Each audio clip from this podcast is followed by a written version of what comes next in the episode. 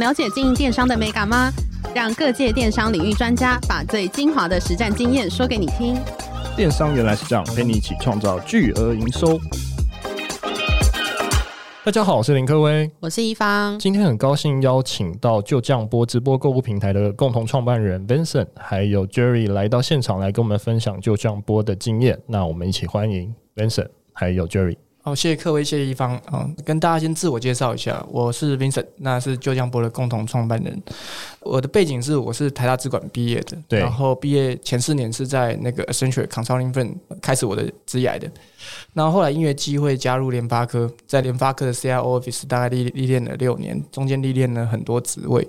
然后正好遇到二零一五年的时候，那个呃移动互联网大创业潮在中国，就加入一家中国的新创公司，在里面发展那个云端服务的 PaaS 跟 BaaS 这样子的云端服务，主要是透过提供一些 serverless 的就无服务器的的这样子移动互联网的后端架构，来提供给中国的的开发者用的。对，那这过程中其实历练很多大服务大并发的那种流量的服务技术的沉淀。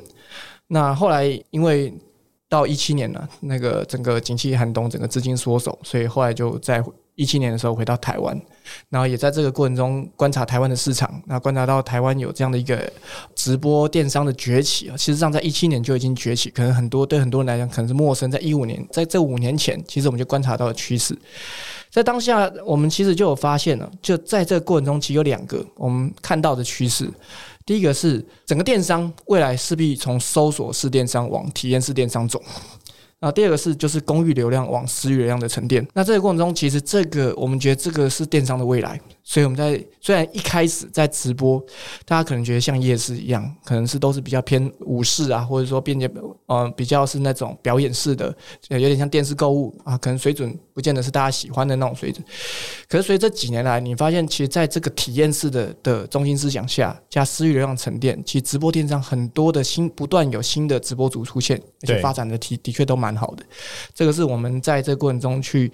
呃观察到的现象。那一样几个数据。跟大家报告一下，让大家对于整个台湾的直播生态那个大概的了解。就是目前在我们平台的注册用户大概是三万名的注册用户，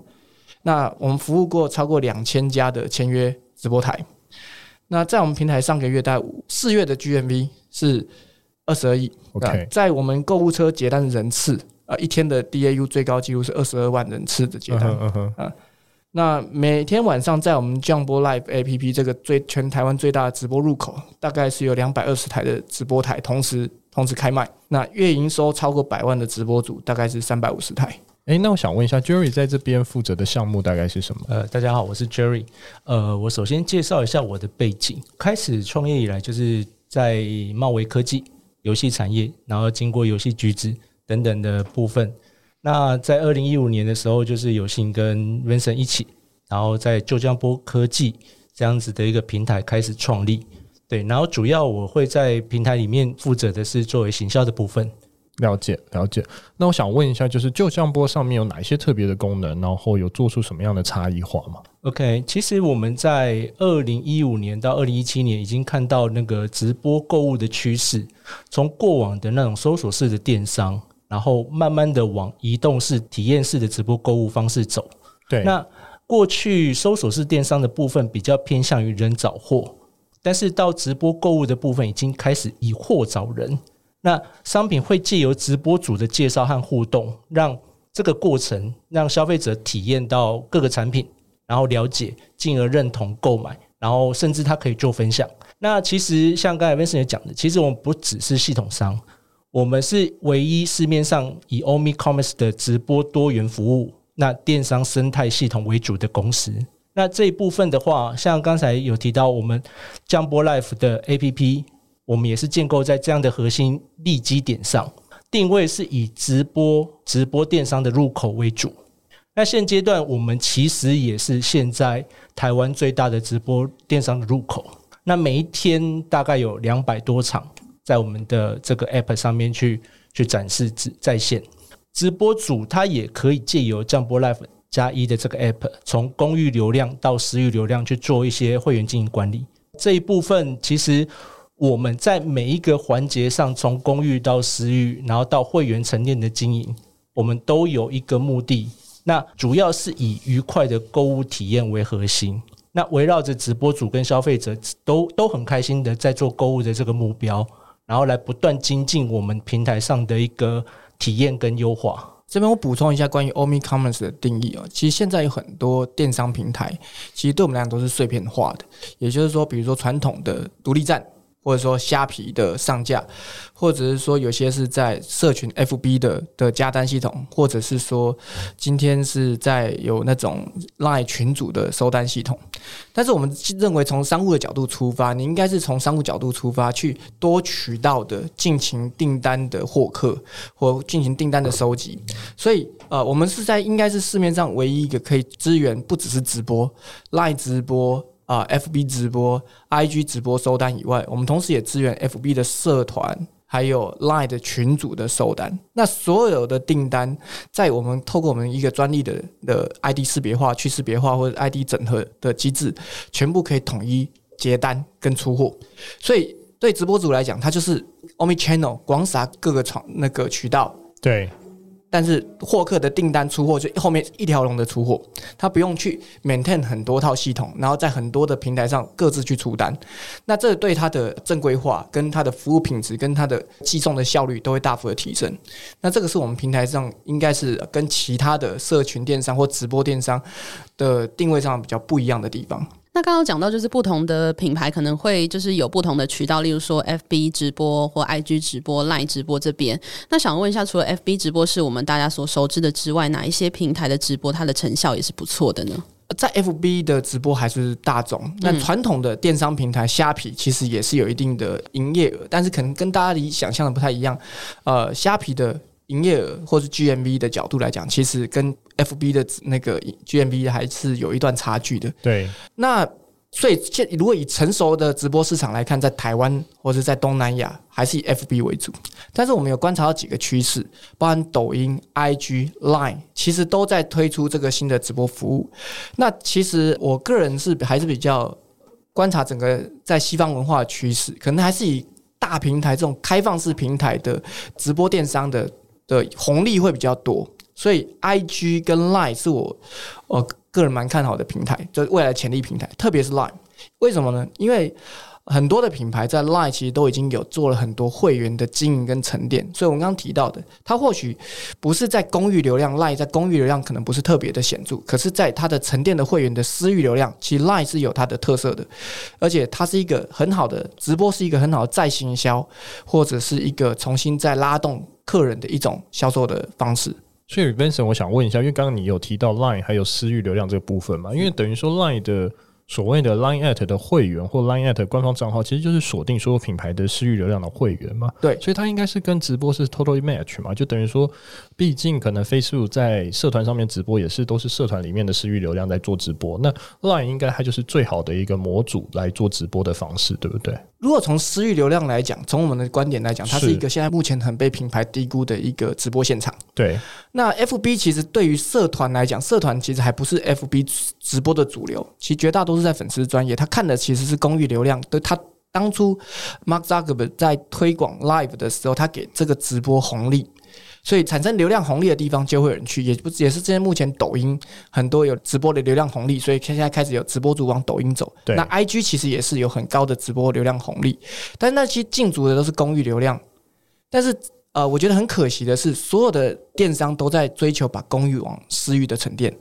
但是其实很多的品牌其实它有累积了蛮大量的的会员资料在 Line@ 上面，这个呃，其实我觉得是一个品牌可以深挖的一个直播现场，但是它的做法就会跟传统公域流量的直播可能内容就不一样，对，但应该是偏向品牌自己的会员日。或者会员经营的会员再行销、会员活动、会员限定的这种会员式直播，但这个其实是目前呃，我觉得还有一个很大的发展空间的地方。所以等于说，就是更多的 Premier 给这些会员，或者更多的 Inclusive 给这些会员，让他觉得说好像被尊荣的尊崇这样子会比较好。应该说，这个场域有很多品牌的的会员，然后直播是一种体验式的销售。那我们就这样播相信。体验是购物的主旋律，就像逛街一样。对，其实我们在电商用搜索的时候，它其实要的是便利性。可是如果以购物的整个中心市场来讲，绝大多数购物还是发生在无目的的的这样的逛街体验。嗯，所以在创造体验的方面，直播目前是线上一个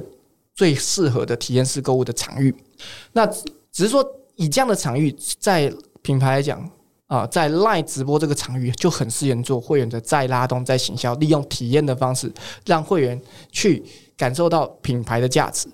那自己做的方式有很多。那我觉得啊、目前还没有一个特别有效的或者大家看到的做法，可不代表它不存在。我相信这一道题应该是品牌会比我们更理解，就是怎样的内容或怎样的体验是你们的会员需要的。那在 Line OA 上去创造这样的体验，是一个我觉得很好的一个场域。所以我觉得它是严重被低估的一个平台。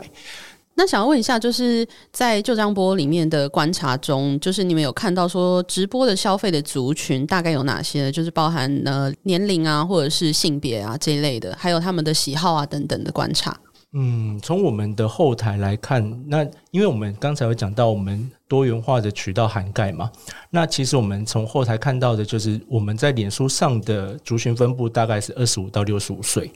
那 Line 的族群大概是二十五到四十四岁。那 IG 的部分大概会落在十五到二十、十六到二十五岁区间，那这个年龄层就相对比较低。那其中男女的占比啊，大概是三十五比六十五，女生比较高。嗯，对。那很特别的就是，其实我们在五十五到六十五岁的这个长者占了大概三十趴左右，三十 percent 的这一个是电商现在比较难 reach 到的族群，但是在我们的就这样播平台上面是。蛮大众的，对，所以这群优质的买家会持续在我们的平台上面去做消费。那其实也代表说，我们的平台操作的便利性是很友善，就是在这种长者的操作上是没有困难的。那特别是像 IG 这一代新一代的年轻人进来直播购物的这个空间的时候，它未来会是一个品牌，然后跟一些精品上面的消费的趋势。嗯了解，哎，那我想问一下，就是就江波上面有哪些品项是我们观察到在直播中是比较好卖的，或是比较热销的产品？那哪些品项其实是不太适合的？这个问题要分现现有的市场直播市场的生态来回答的话，对，主要还是生活用品，然后生鲜用品，然后服饰跟三 C 为大宗。那但是如果是新品牌要介入的话，我们会觉得生活快消品会是一个目前比较有机会的的一个种类。不过刚刚有提到，就是在因为它是在 Facebook、eToy Facebook 上这种社群媒体，所以它的分众化其实很严重。即使即使是最大的直播主占我们的流量也大概五 percent 左右。也就是说，其实每一个各行各业，只要你找到你的特色，找到你有你的。粉丝，你有办法累积你的粉丝，你有你的特特色商品的话，其实都有机会通过直播的方式进行抢导购。对，所以从我们的角度来讲，其实我们看到的各个品类其实都是有的，只是说大宗还是以刚刚四类为大宗。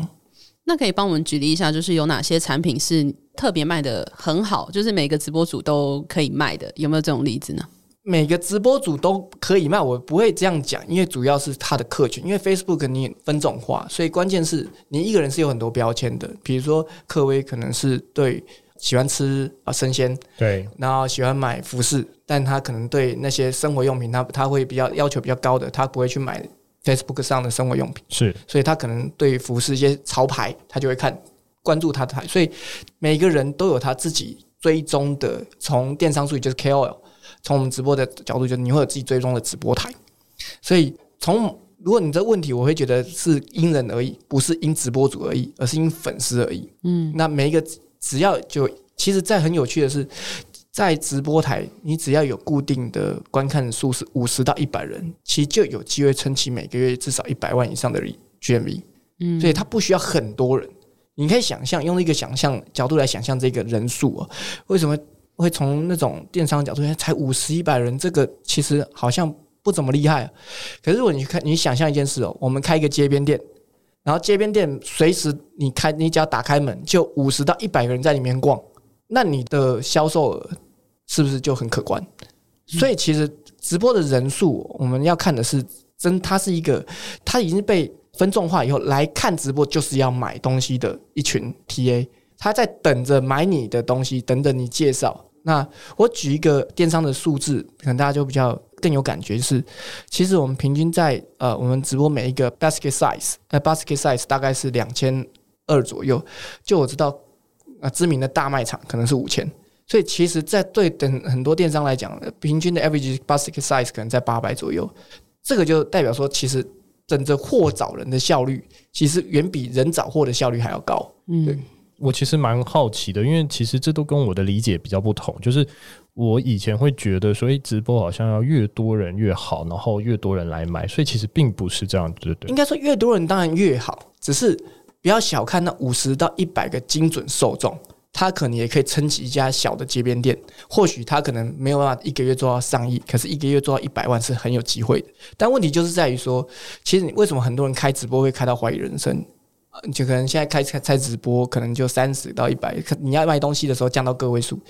关键就是你怎么培养出一群人是等着看你卖东西的。也就是说你，你你你的表演必须，这里面有很多哦，我们讲的诀窍在里面，包括你的商品要够吸引力，那你的表演过程中不能太无聊。那你你在介绍过程中要介绍很有让人家有那种手滑的冲动。现现在留下存活下来直播主在其实是十八万般武艺。样样俱全，而且是台面上大家看到的，台面下大家没看到，包含客服，包含出货。为什么直播或者是在 Facebook 购物上，很多人觉得这很多诈骗？其实有些时候诈骗并不是真的，他直播主是他是有意要骗你，而是你们可能没想到，他一次一单下来，可能是上千笔、上万笔的时候，他一个人是应付不来的。这是我们系统平台在这个过程中可以协助他们的，把出货正规化，然后整个出货的流程弄顺，它能确保它的是出的顺序，是顺的顺畅的。这个光在这点后勤补给上，其实就会让那个直播主的回购率拉得很高。其实包含几个数字，我们所谓的喊单讲了一个，我喊加一哦，跟长者嘛，他其实要够简单，所以为什么加一文化的出现？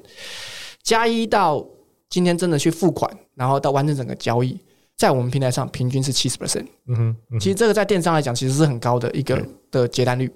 哦，但是有大大小小，有些高的结单率到九十几 percent，有些是三十 percent，大大小小不一样。OK，所以结单率是很高的。那但是回购率，其实大部分那些直播主的受众，他的回购率都有来到三十 percent 到四十 percent，这也是一个很高的比例。所以很多时候，其实直播主可能他卖的就是重复卖同一批人。那你的 base 越大的话，那你你当然你的，而且通常这种回购的毛利率反而还更高。所以，我们不是说人越多不好，而是其实不见得要到你想象中的这么多人才可以撑起一家店。了解。那可以跟我们分享一下有什么就是就这样播里面就是里面的一些比较成功的一些品牌的案例还有经验吗？其实品牌一直是我们很希望能，其实现在你可以想是说。直播，很多人会觉得它比较是比较粗俗一点。那事实上，我觉得这还是跟台湾文化很有很大的关系。某种程度上，直播就有点像传统我们以前的夜市文化。我们在逛夜市的时候，可能追求的就是 CP 值，可能追求的是实在的东西。我不一定要很很大的花俏的品牌，或者说很高贵的价格。那但是我一样能达成我的效果，然后用一个比较，当然我们某种程度上也缺少一些品牌的保障，所以在初期的时候，直播其实是我们的角度来讲，比较像是有一部分是夜市的延伸，不管是服饰的夜市，嗯，其实很多直播主都是啊夜市服饰上直播，或者说他原本是在夜市叫卖卖生活用品，他到的直播上来继续做延伸，呃，但是这个是初期，所有的平台包含拼多多，包含。淘宝所有初期都是这种夜市精神起家的，可是当一定的程度的时候，开始买家多的时候，其实直播主也要为他的客户负责跟把关。所以其实我们在过这一年两年，最近这一两年，特别是这一两年，开始有品牌慢慢切入。那事实上，我们也跟永丰集团有一定的合作。那事实上有试着在直播主刚提提到的生活快消品进行一些合作。那我们去年也帮永丰集团。的做一些卫生纸的销售，那也一年也有出到两万箱，那可能数字可能比不上某某一天的大活动，可是对他们来讲，这是一个额外的一个销售渠道，那事实上也是一个蛮不错的一个收入。了解。那如果是品牌，他今天是想要直接切入到就是电商直播去卖商品的话，有什么方式是可以建议他们的吗？其实我会分两种方式啊，一个是你你是要把你的商品走到直播渠道。那当然就可以透过类似像我们这样的一个中间商，我们有一个针对我们平台每个月三百万订单的大数据分析的资料库，然后根据你的品相挑出最合适、媒合出最合适的直播组进行媒合，这是最快的，直接进到直播渠道的最快的方式。那另外一个是品牌也可能想打造自己的直播，想要经营自己的渠道，那这个就会比较困难一点，因为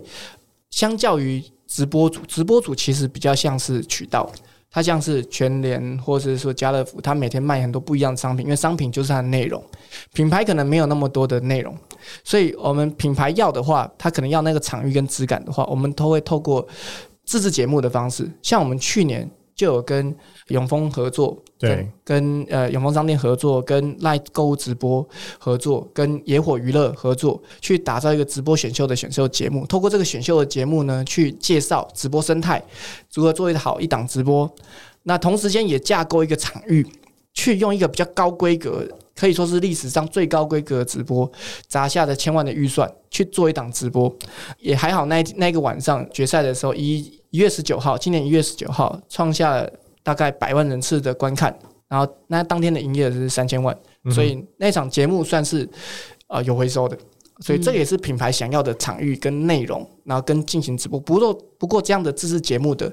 质感就要比较高，企划的内容也要多，那投入也会比较多。那这但是这个是我们觉得品牌假设有兴趣做直播，可以适合试着在 LINE 购物直播上去打造这样的一个自己的品牌日。然后透过一些品牌活动企划的方式去做比较高规格、高质感的直播。那这两种方式其实我觉得是完全不一样的思维。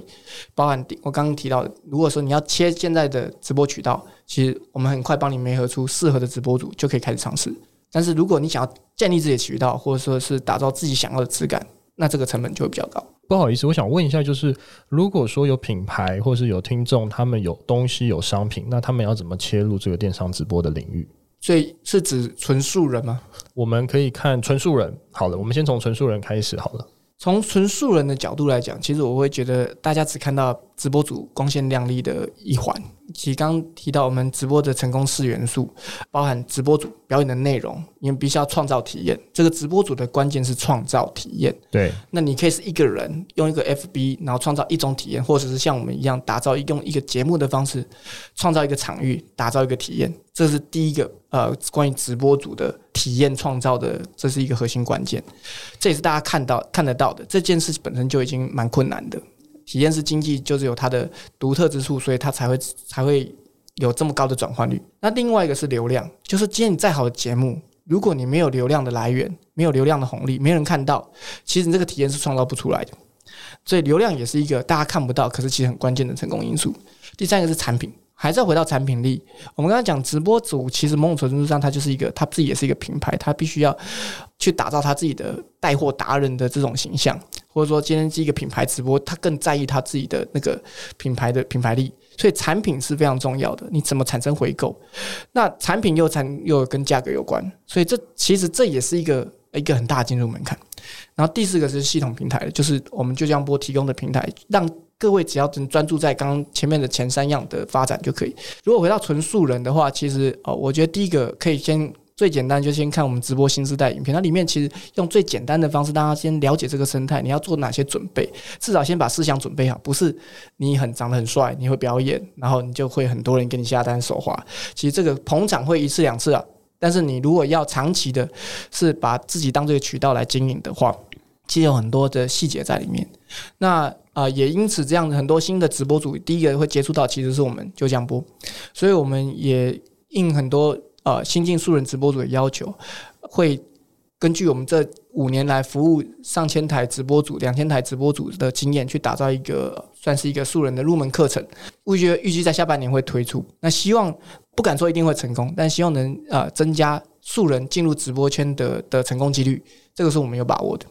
那如果是对，就是一般已经有在 FB 或是 IG 上面的直播主来说，加入就这样播是有什么比较明显的一个差异，可以跟我们分享吗？OK，其实整体而言呢、在我们的经验来看，直播主在用了就这样播的系统以后啊，平均的营业额大概都会成长三十 percent 以上。那如果新进的直播主，那在用了就这样播的系统以后，它的存活的几率也会大大提升，至少五成。对，那原本原本就是在直播这个生态里面，大概就是我们刚才讲的大型直播主，大概年营业额大概在一千万到三千万左右的这样的直播主，他们之前在没有用就这样播系统的时候，其实在直播的这个过程必须要耗费大量的人力，然后包含从结单结账，然后这些人工计算的方式常常会造成错误，那大量的退换货，其实会造成他们的物流成本增加，那进而压缩到我们直播在销售的产品的数量以及他们直播的次数。那使用了我们的系统以后呢，透过我们系统的一个智慧转账，那经物流的对接。那其实可以大大的降低了这一部分的人力成本。那在后端，刚才有讲到后端，就是后端的拣货出货的流程也会持续被优化。其实这个部分呢，直播主会开始会透过我们的系统后台，慢慢的对他的销售库存那个轮廓会越来越清楚。所以我们也在帮助这一类的直播主在商务运营的部分，慢慢的走向正规化。那像是之前讲的发票啊、税务这些东西，其实都可以透过我们的系统，慢慢的把它导正。那现阶段，其实我们也在持续的优化直播购物的一些功能跟相关的体验。大概一个礼拜到两个礼拜，我们都会根据直播主的回馈，然后有新的功能的推出跟新的服务的串接。我们接下来其实会透过数据化，在直播购物的这个部分继续让它深化。这边我补充，简单来说，我们的方案的主要的功能就两个字，就是降低直播电商的下限，跟拉高直播电商的上限。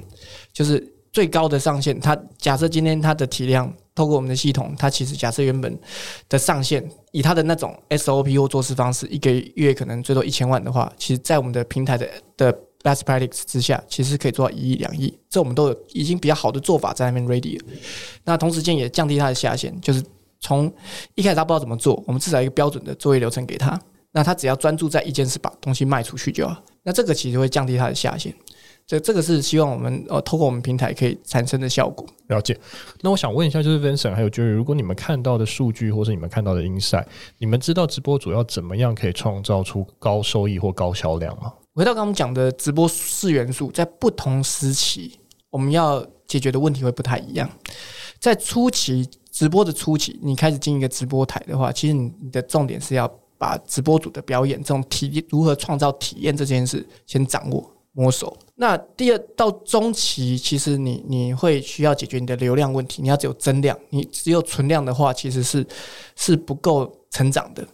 可是长期来讲，产品力还是王道。你怎么去 sourcing？怎么去取得相对有价格优势或者相对高品牌价值的产品来源？这个其实会，当你有一定的基础量以后，你就相对好去谈你的产品。那这四元素其实缺一不可，只是说你每个时期的重点会不一样。你要假设你要成为百万直播主，我觉得关键初期还是在你的直播魅力、你的体验创造。你要成为千万直播主，你必须要对流量。流量的经营是有自己的想法的，那这里我们当然有一些经验细节，很多细节可以分享。那你要成为亿万直播主，呃，一个月产生一亿的销售额的话，你刚刚讲的产品，你必须要很有自己的产品的强势产品爆品，你要找到爆品的能力，那你可以搜寻到最好价格的的那个商品来源，或者是你有独有独有商品的来源之类的。所以你如果没有强势的商品的话，其实你要做到上亿的直播主会比较困难。了解。那 Vincent 最后想问一下，就是你在直播上面有看到什么样的趋势，或是对品牌来说，如果他们要进来直播或是要做直播，有什么样的趋势可以跟我们听众分享？其实我我我个人很喜欢就是时光机理论了。有些事情我们自己去发明，其实是就是一厢情愿。但是其实我们可以观察领先的市场，就像以前的中国的移动互联网，我们看的是欧美的移动互联网是怎么发展的，其实就是在中国发展一套类似的体系。在直播这件事情上，我们其实看到中国其实领先欧美或者领先世界，其实大概我们自己自己预估大概五年五年的领先期是好。所以在中国的直播，它其实发展到一个程度，也说其实我蛮喜欢的一位算是同山资本签合伙人吧，王晨，他观察抖音直播，两种人在抖音直播上呃会做的特别好。第一个是就工厂直营，也就是说去中心化的。回到刚刚讲的，你你要是从大盘，或者说你本身就是工厂，你用那种比较低价的方式进行大量带货，因为货找人嘛，你可以进行大量的销售，进行去产生价格优势，你去中去那些分销去分销体系，那直接直营 direct to market D to C 嘛，对。D to C 的模式是啊，现在看到这也是可能目前我们讲欧美或者我们讲东南亚、台湾、东南亚的八成的直播主的的模式，但是在中国有另外一个趋势，我觉得是我们现在台湾品牌很值得注意的。两种，刚刚讲到有两种。抖音直播做得好，第一个就是刚刚讲的 D to C 的工厂直营，另外一种就是高品牌附加价值的直播。其实简单来讲，品牌本身就是流量的时候，它在做直播会特别有效。那这一块其实，在台湾还没有这么盛行。如果我们呃回到时光机理论呢，你相信时光机理论，也就是说先行者在别的市场已经验证过的事实，它是有机会被套用在台湾的话，其实我觉得那些知名的品牌。啊，不做直播实在是很可惜，因为它这是一个机会。直播的除了销售以外，它本身自带营销属性。那而且假设它又可以走量的时候，你不去做这件事情，假设你的竞争对手开始做这件事情，也开始跑起量来的话，这对你来讲就是一个竞争压力。你要被动的去做，还是主动的去做？那这一块我是十分看好，也十分期待，在台湾的品牌直播可以在这一两年去也不同层次的发展，这是我们蛮期待的。了解，好。今天非常高兴邀请到就酱播直播的购物平台共同创办人 Vincent 还有 Jerry 来到现场来跟我们分享就酱播，包括直播的经验，还有一些购物的经验。那我们今天内容就到这边，谢谢大家，谢谢。